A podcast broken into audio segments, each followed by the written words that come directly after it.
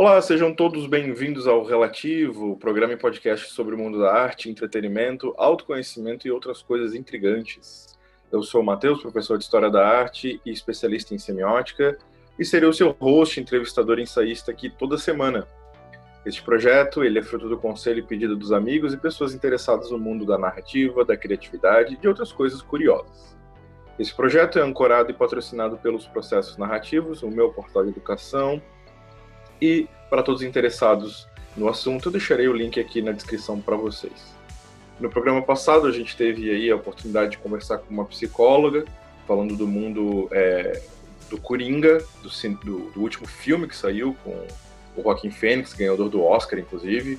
É, baita filme, baita discussão, está disponível é, no Spotify e no YouTube. Hoje a gente vai se distanciar um pouco desse cenário da psicologia, é, porque eu acabei por fazer uma amizade, que eu acho que é isso que as redes nos proporcionam, né? Fazer amizades novas para conversar sobre coisas diferentes. Com o Alberto, que eu já vou convidá-lo ele a se apresentar, o Alberto é professor, tradutor, é, flerta aí com o mundo da literatura é, e é um profissional aí dessa área. E aí, Alberto, tudo bem, cara? Obrigado por ter aceito aí o convite. Olá, Matheus. Olá, pessoal que nos é, escuta. É um prazer, eu agradeço, é prazer é meu, eu agradeço o convite de participar desse programa que eu vinha descobrir, infelizmente, há pouco tempo, mas felizmente vinha descobrir porque né, passei a ser um grande admirador aí do seu trabalho. Legal. É, eu, algum tempo atrás, é, algum tempo atrás não, desde que eu comecei a realmente fomentar minha leitura no começo da faculdade, hoje como professor, e uma coisa que sempre me chamou a atenção, Alberto, já te convidando a falar do teu trabalho de alguma forma, é essa capacidade da, da tradução das línguas, né? Quando a gente vai comprar uma obra, seja um livro, seja assistir um filme é, legendado, a influência do tradutor, que eu acredito que seja a sua profissão, eu quero te perguntar quanto tempo tu faz isso e como que tu chegou nesse trabalho. Então, já te apresentando e deixando uma pergunta para depois é qual é a influência da tradução aí na leitura das diversas obras que a gente consome? Muito pertinente e muito importante aí a tua pergunta. A gente já vai chegar lá. É, deixa eu me apresentar brevemente, né? Eu trabalho como tradutor já desde 2010, são cerca de 10 anos, né? Indo para 11 anos aí.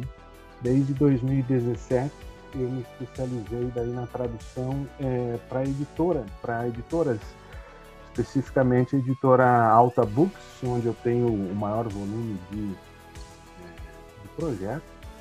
Né? É, hoje Hoje eu estou trabalhando aqui no meu, na tradução do meu 17 livro. Né? Eu já tenho 16 livros traduzidos. Estou aí caminhando na, na tradução do 17. É, também trabalho na parte de revisão de tradução. Né? É, ali na editora, por exemplo, a gente tem quatro, quatro é, estágios assim para produção de um livro que vai ser traduzido na parte de texto, né, sem contar diagramação e tudo. Então, o tradutor faz a sua parte, depois é, vem alguém e revisa a tradução. Né? Essa revisão a gente chama lá de copy desk, é, que daí você vai cotejando o original, vendo se a tradução está de acordo, se não pulou nada, se tem algum erro ali de interpretação e deixar o texto um pouco mais fluido, digamos assim. Né? E depois vem duas sessões de é, duas etapas de revis, revisões gramaticais. Eu trabalho também nessa parte de copy desk e fiz também, coincidentemente, 16 livros aí nessa parte, né? É, fora esses trabalhos de tradução para editora, eu também faço é, bastante trabalhos de tradução para empresas aqui uhum. da região de Itajaí, né? Também já trabalhei lá em São Paulo, nasci em Santo André, cresci no interior é, de São Paulo, numa cidade chamada Tatuí. É, de Tatuí eu fui viajar, fui para alguns outros países, né? É, depois voltei, fui para Maringá fazer faculdade, encontrei a Raquel, é, nos casamos, fomos viajar mais, mais um pouco. Olha só. E quando voltamos, a gente teve a oportunidade de vir aqui para Itajaí. Eu já tinha vindo com ela anos antes, né? Tinha me uhum. apaixonado pela região e não pensei duas vezes para a gente poder voltar para cá. Né? Então, é, nessas viagens eu aprendi é, o aprendi inglês. É, né? a gente, eu cresci numa família um tanto quanto multicultural, digamos assim, né? Meu uhum meu pai vem de família é, alemã, ele aprendeu alemão em casa, né? Foi aprender portu... aqui né, do interior aqui da, de Porto União, Santa Catarina. Uhum. Então na vila ali eles só falavam alemão, né? Aí Exato. eles foram aprender português depois, né? Posteriormente. Então, e por parte de é, mãe, eu, é, a família da minha mãe são de judeus. Então foi uma junção aí de judeus com alemães, né? E Olha meus só. avós conversavam bastante em Yiddish, né? Que é uma um dialeto, né? Que tem a base com a base de hebraico e é, alemão que os judeus é, orientais usavam e usam, né? Os, os descendentes usam, usam até hoje. Então, eu cresci nesse ambiente multicultural, de uma forma ou de outra, bastante gente ali na família já falava inglês e tudo. Então, esse, essa ideia de idiomas né, diferentes nunca foi algo assim assustador ou algo, algo que assim travava. Pelo contrário, eu sempre fui bastante atraído para isso. Né? Interessante. Essas viagens eu consegui praticar e, né, e, e mergulhar na prática desses, né, dessas linguagens e é assim que a gente vai aprendendo. Tu teve, tu teve a, a chance de visitar as terras natais dos teus familiares? Ainda não, ainda não. Eu é, não conheço ainda a Europa. Eu gostaria de via, de visitar vários países lá. Né? Uhum. Né? Estávamos com planos de ir, mas né, o, a, o coronavírus é, segurou um pouco os nossos planos. Vamos ver aí quando quando vai ser possível. É, em breve a gente está pensando. Enquanto em... tu, enquanto tu falava aí dessa tua experiência em casa com as multilínguas, é, pensando aqui de forma poética, é como se teu trabalho atual fosse estender um pouco a tua casa, né? Tu tá esticando a tua casa, porque tu já vivia é. isso de certa forma, né? É, de certa forma, sim, né? É, é, porque o, o, ser humano ele é comunicativo por natureza, né? acredito eu, e é, a ferramenta que vai ser utilizada né, para fazer essa comunicação, ela é variável, são os idiomas, mas é, a, o ser humano é o mesmo, são as mesmas cordas vocais, é, são é, o mesmo, né, mesma estrutura é, física que a gente tem, né? Uhum. Então, somos capazes de produzir todos os sons que existem em todos os idiomas, é só uma questão de treino. Exatamente. Aí, Tem... só para encerrar a minha, né, a minha jornada ali, eu acabei né, estudando, fiz é, faculdade de administração, aí depois eu fiz faculdade de letras, português e inglês, e, e posteriormente fiz uma pós-graduação em tradução de inglês. Né? Então, a minha, a minha atuação foi indo aos poucos, né, com idiomas desde casa, depois com essas viagens, comecei a dar aula de inglês na volta, é, e fui e foram surgindo é, trabalhos de tradução, fui pegando, fui fazendo e é, aí eu comecei a perceber o seguinte, que é, embora não seja uma profissão é, registrada, reconhecida no Brasil, uhum. né, mas é, a, a, o que o tradutor faz não é para amadores, não dá para brincar de traduzir, né, porque é, você tem uma responsabilidade muito grande ao, é, ao trazer uma ideia de outro idioma né, para o idioma alvo. Deixa eu fazer uma pergunta em cima disso e já, já quero a tua opinião especializada. O tradutor, querendo ou não, é um novo criador do assunto na, na próxima linguagem, né? Tu recria o texto. Tu não simplesmente o traduz como a gente pensa. Por exemplo, o que eu quero dizer com isso? É, em tempos idos antes do Netflix existir, para aqueles que baixavam e ainda baixam filmes da internet, e aqui eu não estou fazendo apologia à pirataria, é, tu tinha que procurar algum canal de acesso que traduzisse as legendas dos filmes que você queria assistir na época. E às vezes as legendas vinham com uma qualidade horrível de tradução. Aqueles que tinham um bom ouvido para inglês viam que o que estava na legenda não era uma boa tradução. Mas o que é que categoriza uma boa tradução? Eu aprendi um termo recentemente que se chama localizar os termos. Ou seja, as gírias americanas não são as gírias brasileiras. João e Maria lá não é João e Maria aqui, são termos diferentes. Então, como você está falando, não é coisa de amador. Ou seja, necessita investigação e criação propriamente dita. Você se sente um, um autor como tradutor também? Não necessariamente, um coautor. É um, é, um, um papel é, secundário, né? Uhum porque eu não estou criando a ideia, eu estou apenas transportando ela para essa realidade. Né? E quando eu digo que tem que ser trabalho de profissional, porque é bastante comum, assim, ah, viajei, sei, aprendi um pouco inglês e tal, quero Perfeito. pegar umas traduções aí e tal. Ah, né, muita gente que faz os, os trabalhos frilas, como chamam por aí, né? Isso é, pega um bico aqui, outro ali, tudo, mas é, é uma é, é, uma atividade da qual, se mal feita, né, ela causa muitos estragos, muitos estragos, né? É, então, o que, que é uma boa tradução, respondendo a sua pergunta? Uma boa tradução é aquela que tem uma fidelidade canina ao original. E quando eu digo ao original, não é as palavras exatas usadas. Uhum. Tem esse lance que, que você mencionou, que é a, a localização, ou seja, vou dar um exemplo é, de uma frase bem curtinha, bem simples. Eu gosto de usar ela porque ela representa bastante essa ideia da localização e da fidelidade ao original. Por exemplo, digamos que a frase em inglês que a gente vai é, é, traduzir para o português. Uhum. Então, a frase em inglês é a seguinte: Faith is a five-lettered word. Uma das formas de montar essa frase é assim, né? Ou faith is a word with five letters. Né? Uhum. Tem algumas formas de dizer que está falando que fé é uma palavra com cinco letras. Como é que a gente traduz? Acabei de traduzir literalmente, né? Fé é uma é. palavra com cinco letras, é o que está dizendo Sim. original. Sim. Né? Porém, não faz sentido eu manter isso em português, porque fé em português não tem cinco letras, tem duas. Exato. Mas e aí? Eu vou mudar a parte aqui, ou seja, são duas letras. Estou indo contra o original?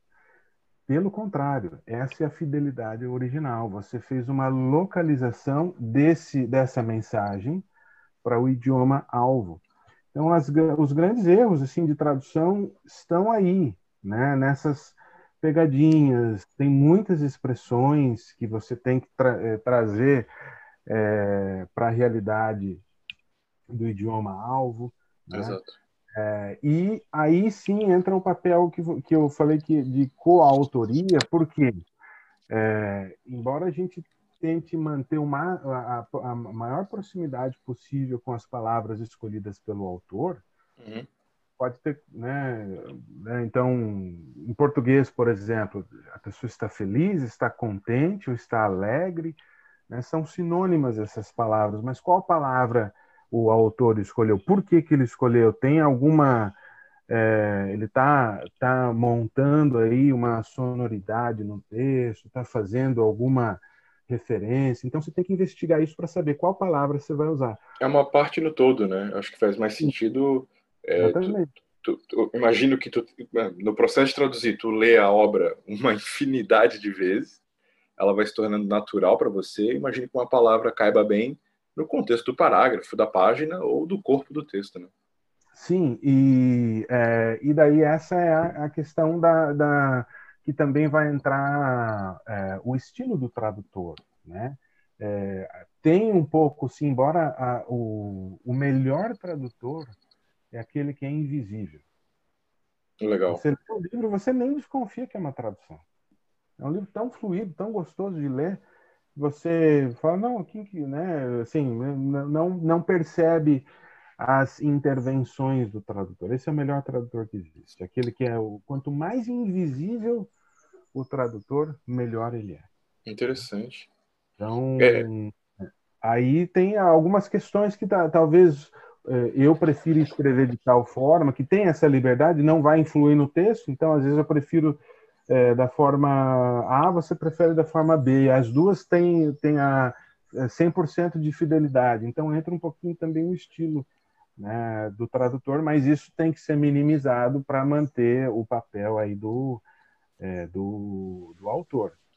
Isso é, isso é, tão curioso porque, por exemplo, eu como consumidor é, bastante intenso de literatura, o é, que, que eu me vi, que, que eu vi acontecendo comigo? É, tá, tudo bem, vou lá, consumo os livros da Editora 34, vou lá, consumo os livros da LPM Pocket, é, da extinta Kozak Naif, e um dos meus livros favoritos é Mob Dick. Eu acho que Mob Dick tem duas traduções no Brasil. E na época eu, eu li da Kozak Naif e achei fantástico. E eu resolvi comprar nova é, pela Amazon.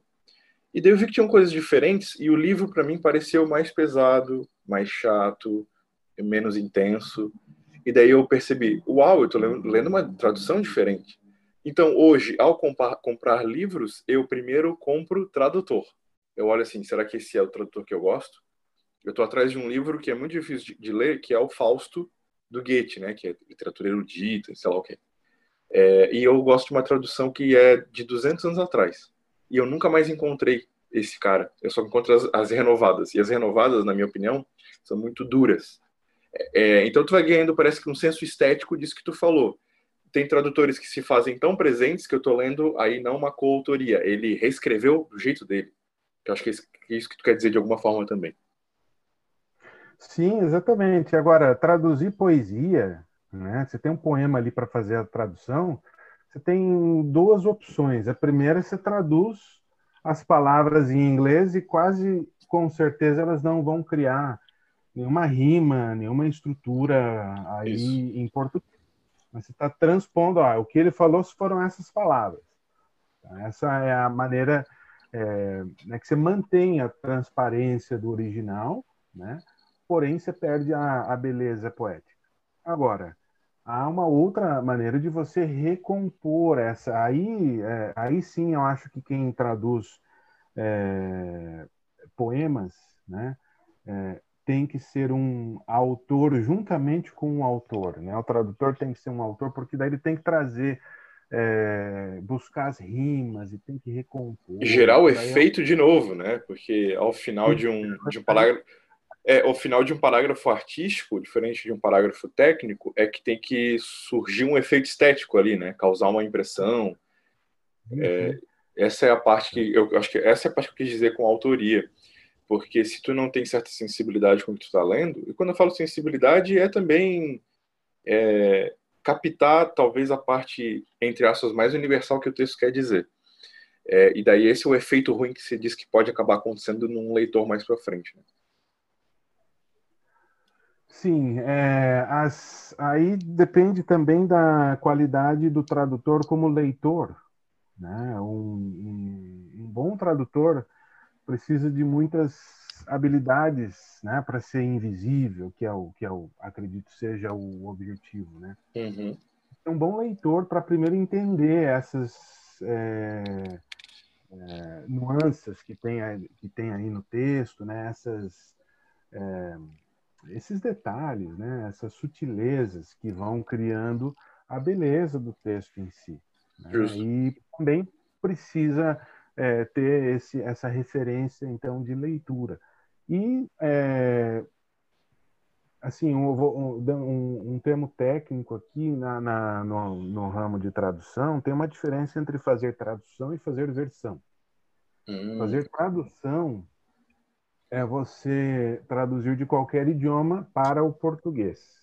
Certo. Fazer versão, você vai traduzir de português para qualquer idioma, né? outro idioma.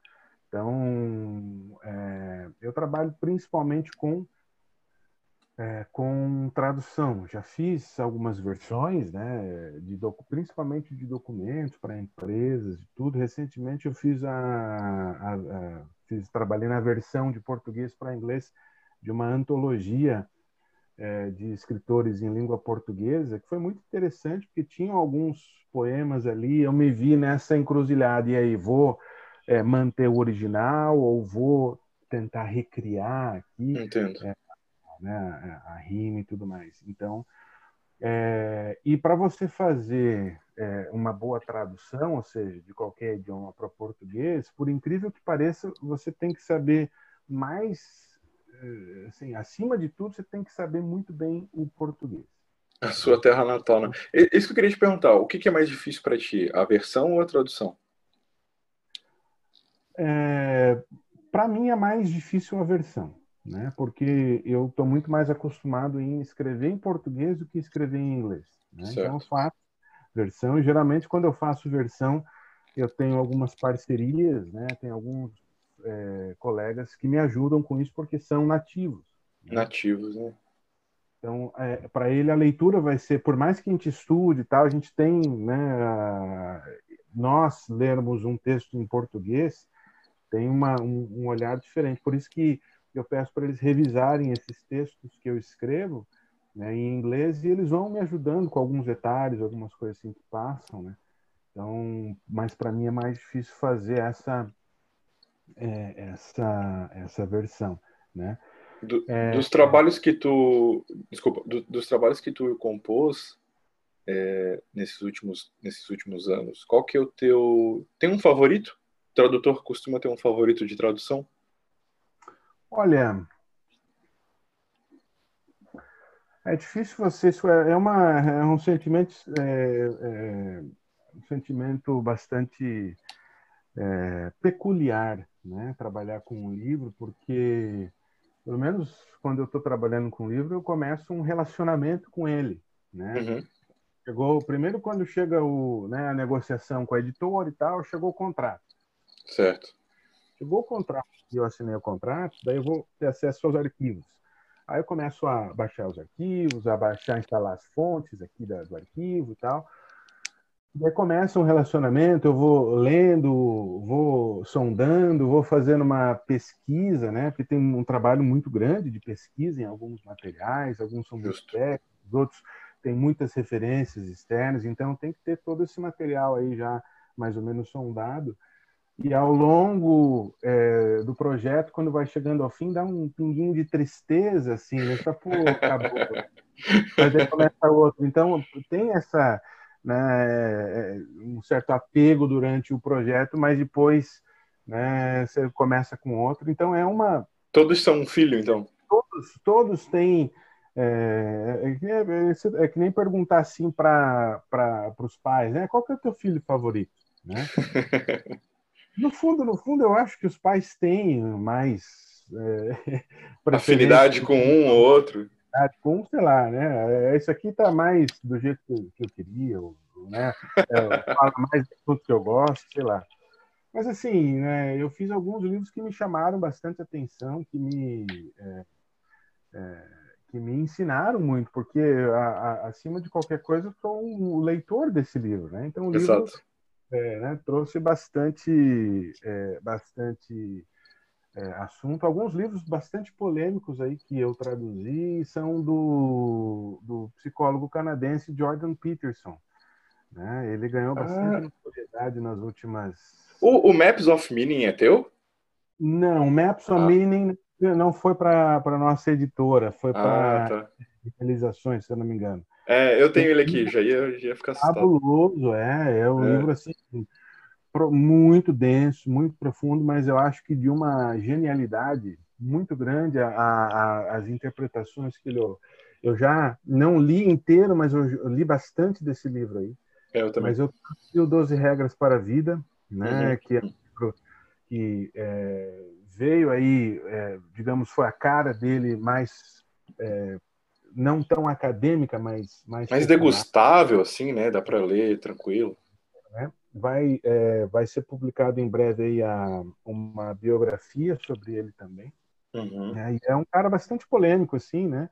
Independentemente de eu concordar ou não com o ponto de vista dele, é um. Mas o, o, o Jordan Peterson ele tem duas faces. Tem a face que a mídia fez dele ou que ele fez dele na mídia como é, entrevistado e ele como professor acadêmico, porque os livros não, não posicionam uma bússola política, como todo mundo pensa, e é mais um trabalho de investigação de comportamento, né? É por isso que todos deveriam ler, por isso que eu adoro ele também.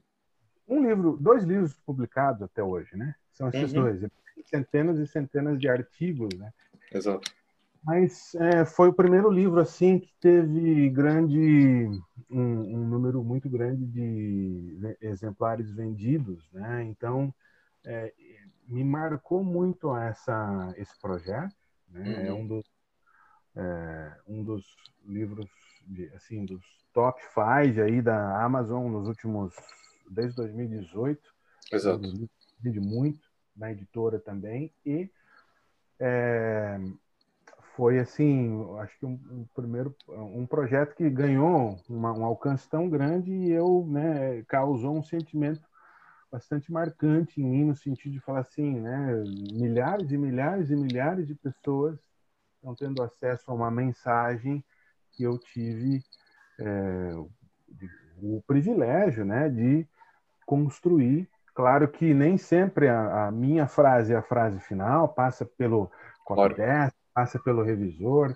Alguns livros têm revisão técnica, né?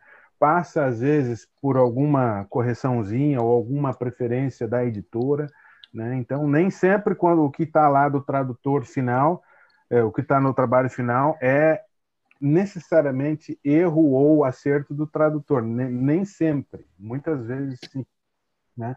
Eu já fiz alguns trabalhos de, de, de tradução de legendas, né? trabalho com legendagem também, já fiz para Netflix e para Sony algumas séries. Né? Como é que funciona o, o trabalho com eles? É... Funciona assim, por isso que eu é, me, lem é, me, lembrei agora desse aspecto. A Sony, por exemplo, uhum. É, eu trabalhei em algumas séries em espanhol, né? Eu, fiz tradução de espanhol para português é, e, a, e algumas em inglês também. É, a Sony, por exemplo, manda um manual de é, redação e eles, pelo menos era assim, né, alguns anos atrás, Sim. É, eles deixam bem claro, olha, não aceitamos uso de palavrões, então tentem, é, mude, né, evitar ao máximo usar o uso de palavrões e coisas assim. Então, aí o cara lá no original solta um fuck you, alguma coisa assim. É, então, como é que acontece daí? Aí você tem que falar droga, né? Ah, Antigamente, ah, entendi. Me morda. essas, né, essas soluções assim, né? Que, assim, dá uma ideia, mas não é exatamente aquela lá, né? Você já, né? recebe, né? você recebe, já deixa eu falar da Netflix. Tu recebe o filme é, versão americano é, traduz, é, legendado, e daí tu legenda daí, ou é de ouvido? Depende do projeto. Alguns projetos eles vêm porque a legendagem ela tem dois processos importantes. Não é só a tradução, né? Uhum. Ela tem também o que é chamado de marcação, ou seja, quando exatamente ela entra e quando exatamente ela sai. Certo. É um trabalho muito técnico também, porque cada letra e cada espaço conta como um caractere. Né? E daí tem um número máximo é, de, de, acordo com cada é, cada projeto, né? A Sony uhum. tem a Netflix tem um número, então tem um número máximo que ela que ela pode a largura ali que pode permanecer e o tempo que ela que ela aparece na tela também ela varia. Então é, a, a tradução perfeita muitas vezes ou não cabe ou ela não é, ela fica muito grande e ela vai ter pouco tempo de exposição. Então que... Já tive essa experiência, acredito que muitas pessoas já tiveram, de ver o ator falar demais e ter pouco texto, ou ter pouco texto e não ficar o suficiente na tela. Acho que todo mundo já passou por isso. É, aí é uma, é, é, uma, é uma arte você encontrar as palavras certas, mas aí a legenda, como é mais rápido, assim, uhum. ela não é, não precisa ser tão complexa quanto a fala. Passando a ideia, acho que já é interessante. Mas a Netflix ela vem com é, com o manual dizendo, olha, seja o mais fiel possível ao original. Se eles falaram palavrão, encontre palavrão é, que seja correspondente. Olha só. Seu... Né? E daí alguns projetos vêm sem essa marcação, e daí o, aí tem o, nem sempre o quem é o, o tradutor da legenda uhum. faz a marcação, né? Às vezes eu faço marcação também. Tu faz? Né, para projetos, eu já fiz também. É, e mas de, tanto da Sony quanto da Netflix é, vieram já marcadas as legendas. Al, é, algumas vieram só marcadas, outras vieram já com o texto em inglês, né? E a gente foi daí traduzindo é, ou em espanhol, né? Se o, se o digamos assim, se o, se o áudio era em espanhol, a legenda era em espanhol. Se o áudio era em inglês, a legenda era em inglês. Entendo. Já marcada e a gente só foi é, adaptando aí o texto. Qual que é o tempo médio que um tradutor, ou no caso você, que eu acho que isso é bem pessoal, é, e o, qual é a relação disso com o contrato? É, qual o tempo de trabalho que tu, tu leva para traduzir um livro médio aí, sei lá, de 300 páginas, algo assim? Um mês. Um mês? Um você mês. que define isso com quem te contrata ou eles te dão o tempo? Não, assim, é, há uma há uma digamos um, um, tempo médio que vai de um, me, um a dois meses. Né? É, há um, um, um, esquema de prazos que a editora passa para a gente que é bastante razoável. Né? Ou seja, quantas páginas espera-se que você traduza por hora deste uhum. livro, mais ou menos complexo. Então, duas páginas por hora. Beleza. Então, a, a, o que a editora pede é um compromisso diário de uma média de cinco horas. Então, eles já fazem a média. Ó, então, vão ser 10 páginas diárias. Então, são 30 dias de trabalho para 300 páginas. Sim. Não necessariamente 30 dias corridos, porque desse, né, tem fim de semana. Então, aí nesse, digamos, um livro de 300 páginas, aí você pode fazer aí um, uma média de um mês, um mês e meio, no máximo dois meses. Né? Entendi. Da dificuldade, né? Às vezes surge algum percalço e tal. Às vezes o livro é, é, é acabou de ser comprado, é lançamento, é best-seller, então para tudo que você está fazendo, concentração total. Foco total. E o tempo de tradução para um filme de duas horas? para cada minuto de é, só, só a tradução, o tempo médio é de para cada minuto você gastar de três a quatro cada minuto de legenda para traduzir, adaptar, você deve aí de três a quatro minutos. Então, a cada dez minutos você vai gastar 40 minutos de trabalho, alguma coisa Entendo. assim. Então, que tem do filme é, passa um pouquinho aí. Então, duas horas, né? É, daí oito horas aí de trabalho. Interessante. Tu que tem contato aí com o editor há algum tempo e, e visto como é que está o mercado editorial nos últimos tempos, gente, bastante gente comprando livro pela internet, a Amazon ganhando super popularidade, bem legal isso. Houve-se essa essa imaginação de que a mídia livre ia acabar por causa dessas fontes digitais hoje em dia. E ouvindo o que tu tem para falar aqui, é, só, me, só me confirma uma coisa: o livro não vai deixar de existir. Por quê? Ele é, na minha opinião, uma boa forma de afirmar que um trabalho é bem feito, porque passa na mão de tantas pessoas e é corrigido e lido tantas vezes que o livro ele é ainda uma mídia super útil.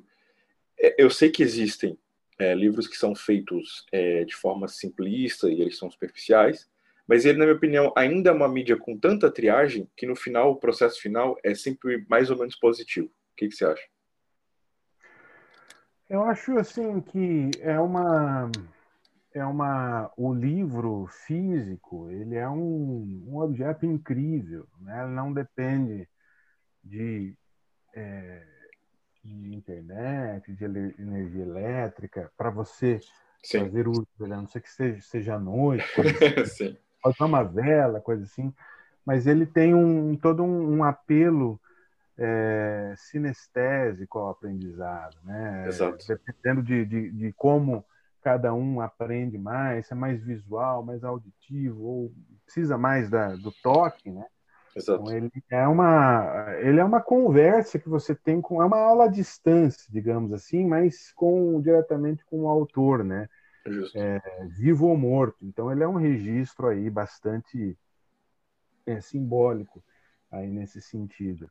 Agora, eu também acho que a, a forma do livro físico ela tende a abrir mais espaço, como isso tem acontecido ao livro digital. Né? Eu passei a ler livro digital há alguns anos, uns dois, dois anos atrás, a muito custo. Tinha muito livro aqui em casa e não tinha mais espaço e, né? Queiramos ou não, é muito mais prático, gasta menos papel e tal. Você ter um dispositivo como um Kindle, né? Como a, a tem um outro que eu esqueci o nome também, mas é, que você tem milhares e milhares de livros aí num é, aparelho compacto que tem uma além de facilitar a compra, né? Eles, é, o preço fica facilita, mais acessível. Facilita muito o processo. Então eu acho que que nunca vai deixar de existir é essa é, essa conexão de nós seres humanos com a literatura, com a leitura, né? É, embora a forma que a gente vai fazer isso provavelmente vai mudando. Não, não, não acredito que o livro físico vá uh, simplesmente parar de existir, como uhum. Rio não deixou de existir, né? Tantas Exato. hoje chamadas de vintage, né? É, ainda continuam, então o, o, livro físico continua também, mas está né, tá abrindo bastante espaço para é, para os livros digitais. Agora, com a pandemia, deu uma boa sacudida no mercado, né? É, as vendas baixaram bastante, mas eh, logo em seguida começaram a retomar, porque quanto mais gente foi ficando em casa, o livro foi uma saída, uma válvula de escape. Com certeza. Então, Com certeza, tanto é que, é, na minha opinião, o livro ele talvez seja esse vintage sempre atual, ou de alguma forma sempre se renova. A, a Dark Side, né, a editora que pega aí esses clássicos do terror ou até novas literaturas de terror e acabam vendendo o livro como um editorial de, de beleza estética na capa, né? O pessoal compra os box, é, começamos essa onda dos box e das capas e das lombadas bonitas para rechear a prateleira. É, ah, tudo bem, o livro agora se compra pela capa. Eu não sei se gerou novos leitores por causa disso ou novos consumidores de design, é, mas de qualquer forma eles ainda estão é, permeando as casas. Isso é muito bacana. Uma pergunta capciosa: é, tradutor fica rico? é a mesma coisa que perguntar, né? Isso depende, independe é, até certo ponto. Fica rico e não fica rico. Essa é a minha ah, resposta. E não. depende, tudo depende, né? Tem algumas profissões que são muito mais é, é, bem remuneradas, né? Maior, né? É, comparar, por exemplo, né, um médico, um advogado, com um professor a nível né, que não seja, por exemplo, uma universidade federal e tal. Certo. Mas é, depende também do seu contrato, né? Você pode é, ao assinar o contrato, você pode ou não ceder os direitos autorais. Se você faz a cessão é, temporária ou permanente dos direitos autorais para a editora, eles vão tendem a pagar um pouco mais por isso, mas você não ganha por cada exemplar vendido. Né? Certo. Eu me lembro é, tem é, tradutores, por exemplo, que não fala, não cobram cobram zero pelo, pelo pela tradução, Uhum. Mas eles, no contrato, eles deixam lá, eu quero tantos centavos por cópia vendida ou tanto por cento por cópia vendida. Então, dependendo do esquema que você faz no contrato, sim, é um trabalho bastante rentoso, mas é um trabalho bastante técnico também, né? É, o que mais é, o, o, que mais é, o que paga mais nessa nesse ramo aí é fazer interpretação. É, que eu faço também, é, que é um é, para mim é uma das, das atividades mais difíceis nessa área né? E aí a, é, que daí o termo técnico é interpretação interpre, o intérprete né? Fazer uhum. interpretação é a tradução oral não é escrita Sim. E daí essa atividade tem duas modalidades uma se chama a tradução consecutiva que é o palestrante fala para e o tradutor fala logo em seguida. Ah, sim. Então, essa é consecutiva. E tem a simultânea, E a, geralmente a consecutiva, o, o, o tradutor fica ao lado do palestrante, ou perto ali, né? E a consecutiva a gente fica na cabine, né? Então não para, ele vai falando direto e a gente vai seguindo atrás. Já fez as duas? Já fiz as duas. Eu faço bastante desses trabalhos aqui no Tribunal é, de Justiça do Estado, em, em, na, ali em Florianópolis. Uhum. É, é em 2000 2015, se não me engano, eles acabaram entrando em contato comigo. Foi contato de um contato, de um contato, que acabou chegando em mim e me chamaram para fazer uma tradução consecutiva ali, né? É um, dois juízes canadenses estavam vindo aqui para falar sobre mediação, né? É, uma, uma nova uma, uma, uma, forma de tentar não levar o caso adiante e resolver antes, né? Então é uma é, Olha, deve ser no mínimo no mínimo intenso esse processo de mediação conse é, ah, é, consecutivo. Então, e daí foi foram quatro horas de reunião só com os desembargadores, com o presidente ali do né, tribunal e tal. É, e depois eles fizeram uma palestra aberta ao público, né? E daí lotou o plenário ali e tal. Então, é, esse é um trabalho bastante de, de tradução consecutiva, né? Vai, até que vai relativamente é, de forma tranquila, né? Agora, Aí, depois que eu fiz esse trabalho, eles começaram a me chamar outras vezes, e desde uhum. então, né, pelo menos um ou dois eventos ao ano, eu vou, vou atender. Ali, o que eu fui fazer foi uma palestra sobre um congresso sobre a Lei Geral de Proteção de Dados, na né, LGPD, é, com palestrantes de vários lugares do mundo, né, da Itália, da Noruega, da Eslováquia, né, da Inglaterra, então sotaques diferentes, é tudo na cabine, né? Então esse esse é o grau, acho que mais mais hard, é mais difícil, né? De, de nessa. Eu, eu acho que não dá para dizer que o tradutor não tem emoções, então. Né? né? E é o torneio que mais, o melhor paga, né? Então, é, nesse sentido aí também, né?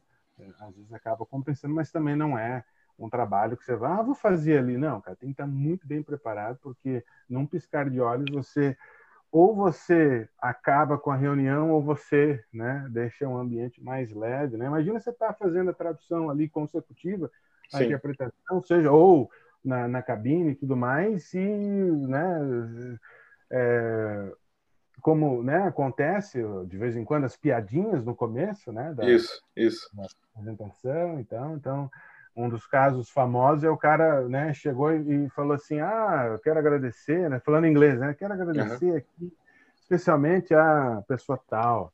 E esse cara aí é um SOB, né? é de Son of a Bitch, né, uhum. E daí, né, tra... e agora, e agora FDP. É Pronto, FDP. saiu. Não, não, não saiu. Aí você criou o clima. Você criou ah, a entendi. É, que o cara queria. Só que daí ele solta em seguida falando, ah, sweet old buddy, né? O meu bom e velho camarada aqui. E daí você fez um FDP e agora como é que você vai fazer a, a recolocação dessa piada, né?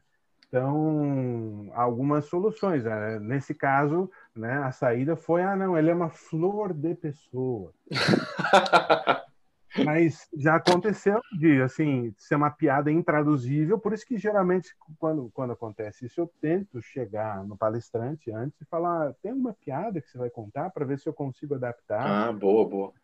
Então, é, ou, em último caso, tem que fazer, né? O, o que deu mais resultado, assim, com apoio total da plateia, né? Foi uma piada intraduzível é, de, um, de um cara da Eslováquia, ele estava ali, contou uma piada que, sim, para a gente não tem sentido, não, não conseguia nem imaginar um caminho para abordar é, a, a, essa mensagem para que tivesse sim. humor.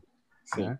Eu já saquei em seguida e tenho que falar assim, olha, é, no, eles na cabine fala, olha, sim.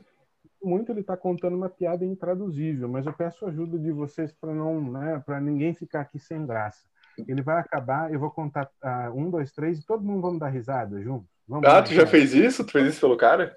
Todo. Cara, o pessoal gargalhando, coisa assim e tal. E né? Ó, posteriormente, após a reunião, depois eu explico para quem tiver interesse e por que, que ela é introduzida. E bola para frente. Que loucura! É, estou, estou falando agora me faz lembrar dessas traduções é, é, consecutivas, quando a gente aqui está assistindo o Oscar, né? Tem um cara já traduzindo para gente ali, e de vez em quando ele fala assim, ó, o palestrante, o ator tal, acabou de fazer uma piadinha e a gente não vai traduzir. Tipo, eles falam para ti, né? Ó, oh, não, ele fez uma graça ali que a gente acha que é papo pessoal, então não dá para traduzir. Eu acho que acontece normalmente. Né? Principalmente Oscar, né? Tem muita coisa, é, muita coisa específica ali do Isso. país, né? Muita piada específica da política, da, da, da cultura de lá. Então, né, tem que ter um poder aí de conhecimento de fazer essa transposição muito grande. Aqui no Brasil, tem algumas. É, é um trabalho difícil de fazer, sabe? É muito difícil de fazer, mas tem algumas, assim, é, algumas traduções dessas é, que são simultâneas que é assim é, é ruim de assistir, né? Uhum. É esquisito, né? Agora tem, eu recomendo muito, gosto muito, acho que um dos melhores aqui no Brasil é o Ulisses de Carvalho. Ele tem um canal chamado Tecla SAP. É, recomendo. Ele é, ele fez a, essa tradução simultânea pela Bandeirantes, né? Uhum. Na, na, ele traduziu o Trump nos, nos, nos debates ali e ele consegue trazer uma naturalidade, ele, ele tem uma, assim, uma, uma precisão é, assim muito de uma qualidade muito alta. Então é raro você ter assim, uma pessoa assim, né? Esse aí é muito bom. Eu recomendo bastante é, para quem tiver interesse, dar uma, né, seguir o canal dele e tal. É, não como exatamente tradutor agora, mas como consumidor, é, alguma obra que você tem como favorita? Então, é aquela coisa do filho, né? Eu, eu gosto de, de, eu, assim, de literatura, cara. Eu eu tenho alguns, algumas preferências já bastante antigas. Eu gosto muito de José Saramago, é um dos meus autores favoritos, né? Tem muitos livros dele aqui. É, e ele tem um estilo todo peculiar de escrita, né? Então, Exato. Com as pontuações. É, é, então ele tenta reproduzir o diálogo, tenta reproduzir o. É, é, ele deixa um parágrafo inteiro ali, né? Então, tem essa, essa questão aí. Agora, é, o, é, eu gosto também do Lima Barreto, tudo, mas tem um livro, vou até pegar ele aqui, ó. Tem um é. livro que eu li, não é que é meu favorito, mas ele me marcou muito.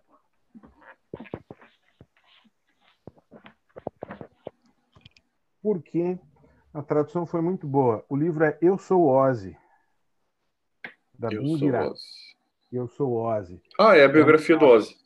A biografia do Ozzy Osbourne. É um, meu... O Marcelo Barbão é, é quem fez a tradução.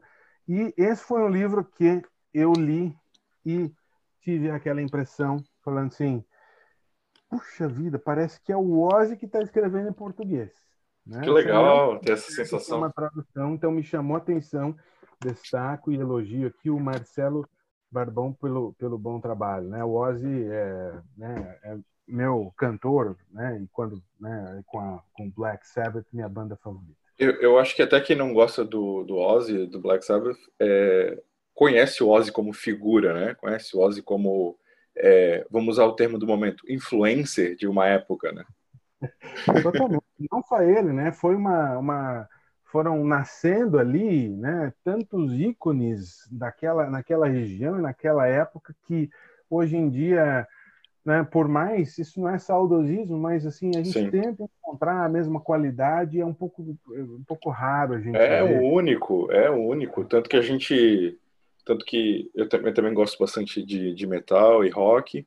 É, e quando a gente procura uma banda nova, ou um trabalho novo, quando tu quer elogiar uma banda, tu fala, pô, eles parecem muito Black Sabbath. Tipo, parece, né? Tipo, a banda ainda não tem a sua própria identidade e ela é um mero parecer. Mas esse, a gente acaba vivendo, sim, na sombra de alguns artistas, até conseguir um novo respiro estilístico, musicalmente falando, principalmente. Né? Então, vai tá banda. Sim, sim. É, e, né, e eles criaram esse, esse estilo novo, né? A mesma coisa na literatura, né? Então você vê ícones que vão surgindo e tem, tem essa corrente, né? essa força dentro de si que conseguem moldar e criar né? estilos, moldar gerações e, e né? construir de maneira muito fluida aí novos novos estilos. O, eu, eu vi uma entrevista faz pouco tempo do, do Guimarães Rosa, né, escritor do Sertão Veredas, é, que ele está na Alemanha, se não me engano, na entrevista, e ele está falando português e estão traduzindo ele no programa. E daí os comentários abaixo, meu Deus, mas o, o Guimarães Rosa não sabe falar alemão, um autor tão grande? Não, ele sabe. Só que o que ele queria promover era um movimento, porque a gente está muito acostumado aqui no Brasil a receber gringo e deixar eles falarem a língua deles e a gente os traduz. É, enquanto que lá no Brasil não, a gente quer ir para lá falando a língua deles. Então eu acho isso um movimento muito interessante, porque o Guimarães Rosa é um gigante, então ele tinha força sim para fazer isso. Mas tu sente que a gente é a famosa síndrome do vira-lata ainda com os gringos, a gente os respeita mais do que eles nos respeitam? Olha, é uma questão muito interessante essa, né? Eu estava relendo aí a trilogia é, sobre a história brasileira né? É, o 1988, aqueles, aqueles livros todos ali. Sei. É, e me chamou a atenção né, dar uma, uma reestudada nessa questão da formação do Brasil, né, de, de como aqui era um grande depósito que as pessoas vinham retirar né, e deixavam só o pior aqui, ou seja, não, não se planejou é, criar uma estrutura é, social, criar uma, uma cidade, trazer educação, isso aí foi depois que aconteceu. Então, é, talvez isso esteja no DNA do Brasil, né, da alma do, do país, é, ser submisso. Você não então, acha que é uma, uma vista um pouco pessimista, por exemplo? é, a coisa não pode, não precisa ficar assim a longo prazo. Mas não, você acha que a gente já começa o jogo dessa forma? Obviamente que não precisa, só que é, essa é uma questão bastante é, difícil de lidar. É sensível. Não é só a boa vontade de um ou de outro, tem que ser né, uma grande, uma grande é, mobilização nacional. Né? A gente tem péssimos resultados aí em, em testes internacionais, né? E porque assim, eu, é, nesse aspecto educacional, eu sou muito a favor de uma grande revolução. Né? A gente tem modelos aí muito antigos. Não é que alguns alguns modelos antigos são excepcionais. Os modelos, Exato. por exemplo, das, das sete artes liberais, das sete ciências né, liberais, que ensinavam ali é, a, a, gramática, a retórica e, e, e assim por diante, Isso. a gente não tem mais. Né? Então, é, a, dita, a dita formação clássica do humano, né? Pois é. E a, o que acontece é, não dá para chegar e falar, vamos fazer tudo isso agora também. Por Exato. quê? Porque não é, é, é errado culturalmente, por exemplo, é, tanta gente que gosta da, daquela linha de funk brasileiro que só tem, uhum. que é uhum. um filme pornô, uhum. né, narrado ali praticamente. Uhum. É cultural isso? Posso falar que não é cultura? Ou seja, por que, que atrai tanta gente isso e por que que está é, é tá errado eu dizer que isso é que isso não é cultura? Será que isso não é uma representatividade da, da vontade populares.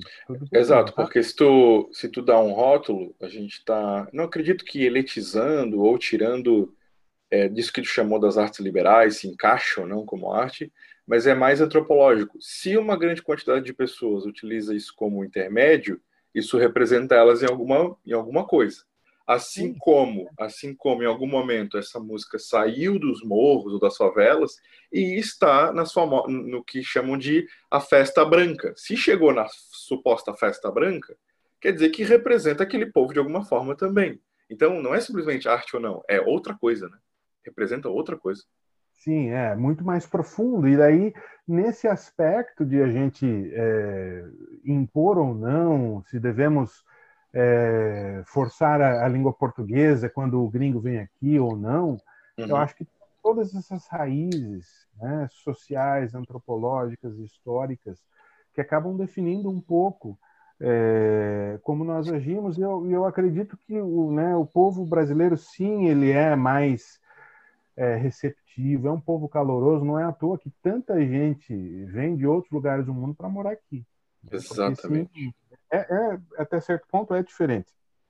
Né? Exatamente. E agora essa questão né, de, é, de idiomas e tudo mais, né, o, o latim já foi um idioma universal, o grego já foi um idioma universal, né? agora é o inglês, né? ou seja, não é isso aí tem questões políticas, econômicas e históricas que trazem envolvidas. Como, como, né? Ô, Roberto, você lembra é, quando falavam, e se fala muito, está retornando, que o, que o chinês seria a próxima língua é, internacional, é, mundial? Não, mandarim, sim. O que acontece? Ele já é, já tem um número superior de falantes nativos, né? Agora, para atingir, para chegar a um nível de idioma universal, é, precisa ter sim o fator econômico envolvido, ou seja, né, é, o inglês ganhou muito impulso depois da, da Segunda Guerra Mundial, que os Estados Unidos ganharam essa né, potencialização toda, Exato. e através da ciência também, da, da, da, academia, que grandes estudos passaram a ser feitos em inglês. Né? Então, para a gente estar tá acompanhando, tinha que saber inglês. A China, aparentemente, ainda não tem toda essa potência no sentido acadêmico, as grandes pesquisas não estão vindo da China ainda, para a uhum. gente só, só, vai entender e acompanhar se souber o chinês ou não. Né? É, e até onde eu saiba, eles também estão usando bastante do inglês. Mas é um caso a ser estudado, né? Com certeza. É, não descarto, não acredito que aconteça na nossa geração, de jeito nenhum. Talvez em né, duas, três gerações para frente comece a ganhar predominância, né?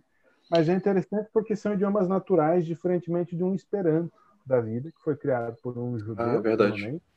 né? Que é um idioma artificial, que ele queria com mil, mil palavras você consegue ter aí uma, uma comunicação bastante abrangente. Nossa, e são, e são poucos esses, esse número de palavras comparado ao que uma língua oferece, né? Então... É lógica, ela não tem verbos irregulares, né?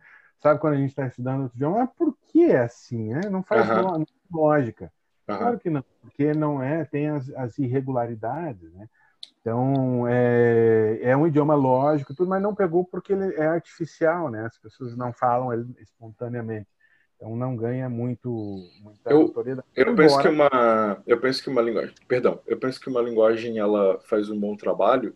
Ou, por exemplo, por que o, o americano, o, a linguagem lá dos Estados Unidos é a que mais influencia, o inglês é o que mais nos influencia, porque eles têm uma boa logística de disseminação de arte. Eu costumo pensar que é, tem um termo que eu adoro bastante, que é o soft power. O soft power deles é distribuir música, série, é, filme e os artistas. Então, o mundo todo os conhece através do seu soft power, que é o seu entretenimento. Então, uhum. quem detém logística detém a espécie de colonização da linguagem. Então, a gente se sente muito é, conhecedores dos Estados Unidos porque a gente basicamente os escuta todos os dias, o tempo todo enquanto que a China a gente não escuta tanto. E soa meio alienígena para os nossos ouvidos, né? A linguagem ela vai influenciando a, a nossa cabeça e como tu lê o mundo. Além de que eles têm mais de dois alfabetos diferentes. Claro. Então tem uma, tem uma muita coisa aí ainda para mudar se o chinês é, for a nova linguagem é, mundial. Mandarim. Claro, com certeza é um outro é ideograma, né? Uma coisa que a gente não está acostumado. Não é só um outro alfabeto, é uma outra concepção né, de visão de mundo. Cada idioma enxerga o mundo de uma forma diferente, né? E, você, e, o, e o tradutor tem que conseguir entender essas visões e representá-las de forma diferente, né? O, é, essa questão da, da, da da exposição muito grande à, à, cultura dos Estados Unidos, né? Isso daí, com certeza, influencia, influenciou, vai continuar influenciando muito, né? A outros países, como o nosso, a gente né, sente até familiarizado. Eu tenho alguns livros técnicos que eu traduzo aí, por exemplo, eu sou um dos tradutores da série Para Leigos, né, tem tudo quanto é tipo de assunto e tal. Então, um, último, um dos últimos livros que eu trabalhei aí é, é Mineração de Criptomoedas para Leigos. Olha só. É, e também sobre a análise de dados do blockchain que era Sim. interessante. Ou mesmo um livro que eu traduzi, que é a Inteligência Artificial para Leigos, um outro que eu fiz revisão, que chama Gamifica, é Marketing de Gamificação. Ah, eu quero muito é, utilizar esse, esse assunto nas minhas aulas agora, que é a gamificação das coisas, né? As empresas estão Sim. gamificando você, as coisas. É o título, né? Eu fiquei parando assim é, na, na página, né? Estava vendo aqui, a, a, na, na frase estava meio a meio. Metade português, metade inglês. Só Isso. que você não pode traduzir um termo desse. Né? Marketing é um termo em inglês. Já é em inglês. Então você não vai. Né? Mercadeio, você vai traduzir? Como é que você vai traduzir isso? Exato. Ou jo a jogadificação da coisa. Que vem o do game, né? do videogame, que também. Então a gente tem já, né? aí no nosso DNA da língua portuguesa, essas construções, algumas palavras que ficam já em inglês, como insight, tudo. Então, os idiomas acabam tendo uns mais, outros mesmo, menos, mas eles acabam tendo influência uns nos outros. E retomando ali, eu acho que sim, a gente precisa dar essa cara brasileira né, aos, uhum. aos gringos. Ah, não, fala aí, gringo, fala, fala um pouco de português também e tal, para aprender. Isso. Mas, né, como seres aí globais, eu acho importante também a gente conseguir alcançar essa comunicação né, com outras pessoas, independentemente da ferramenta que a gente vai fazer, se é no nosso idioma, se é no idioma deles. Perfeito. Né? Deixa eu ir encaminhando aqui para o fim, Alberto, e, e, uma pergunta final. É, esse papo aqui está muito interessante. É, já quero deixar aqui, claro que espero que tu volte numa próxima vez também. Que é quem quer ser tradutor hoje, é, o que esperar do mercado, o que estudar, quais competências gerar para ser um bom tradutor. É, Para ser um bom tradutor, eu indico, primeiramente, você dominar e estudar muito o português, a língua portuguesa. Saber escrever bem, saber regras gramaticais, o novo acordo ortográfico, enfim, estudar profund, aprofundadamente a língua portuguesa. Esse é o primeiro passo. Obviamente, passar a estudar o, o, o, idioma, você vai traduzir de inglês, então fazer estudos técnicos do idioma, né? Começar, tem, é, começar a estudar as teorias de tradução, tem bastante livro né, falando sobre isso, oficinas de tradução, teorias de tradução, para você começar a ter uma noção daquilo, do que, que é essa atividade. Eu estou terminando um curso de um ano é, com um pessoal lá de São Paulo que chama a, a agência chama Descomplicando o Inglês Jurídico. Então, eu estou fazendo aula de inglês jurídico, né? Nossa senhora. Tradução de contratos, tradução de, de né? Uhum. É, eu bastante trabalho aqui né, nos os fóruns da região, né? De processos e cartas rogatórias, coisas assim. Então, precisa é, ter esse conhecimento técnico. Então, pegar uma área que você goste, né? Ah, gosto de jogos. Então, é uma área boa, tem tradução de jogos, com muita localização, inclusive, porque para traduzir jogo, muitas vezes você traduz na linha de código. E a linha de código tem um espaço, você não pode aumentar aquela palavra. Então, a palavra, você tem que fazer a localização do jogo aí, né? Por isso que algumas palavras ficam em inglês. Vai para além da tradução, né? É, exatamente. Área né, tecnológica, enfim, tem um pouco de tudo aí. E não adianta querer abraçar o mundo, pegar uma área que você goste para começar e é, desenvolver aí o vocabulário específico. Então, saber bastante português, saber teorias de tradução, dar uma lida nesse sentido. A faculdade, a, o curso de, é, universitário né, de tradução uhum. e pós-graduação também, né? Eu fiz a pós de tradução E depois tem os cursos técnicos de tradução, por exemplo, tradução para dublagem, tradução para legendagem. É, então, são as ferramentas técnicas que você vai aprendendo aí. Tem muito, muitos recursos tecnológicos que podem ajudar, né? E que também é, podem ser um diferencial aí. Né? Que ótimo, cara. Eu queria te, te agradecer, Alberto. É, o Alberto esteve aí falando com a gente sobre esse mundo da tradução que me surpreendeu, é muito mais do que se ouve na, na superfície do assunto, é bastante é, multidisciplinar essas questões. Me parece que no processo tu aprende pra caramba, isso deve ser também bastante gratificante. Uh, deixou, deixou em aberto, mas com uma certa positividade que sim, que dá para tirar uma grana, que dá para sobreviver, que dá para aprender, que dá para se relacionar com o mundo é, do conhecimento e do, entretenimento. Roberto, obrigado mais uma vez, cara, e está o convite para a gente é, bater um novo papo em uma outra oportunidade. Valeu, Matheus. Parabéns pelo teu projeto, pelo teu programa. desejo muito sucesso aí. Espero ter contribuído aí sobre o que, que é o papel do tradutor e né, o, o desejo de que quanto mais invisível né, na, no, no, trabalho, melhor. Né? Então, Perfeito. essa é, a, é a, a, o objetivo final aí de qualquer bom tradutor ou de qualquer bom intérprete. E com certeza a gente volta a bater papo aí é, sobre esse assunto. Tem muito a, a, ser explorado aí, com certeza. Eu que agradeço. Um abraço aí para todo mundo. Valeu, gente. Obrigado por nos terem escutado. Como sempre, estamos abertos a comentários, insights, críticas. E se vocês tiverem alguma pergunta para o Alberto no futuro, é só colocar aí para mim que eu faço chegar até ele. Um abraço.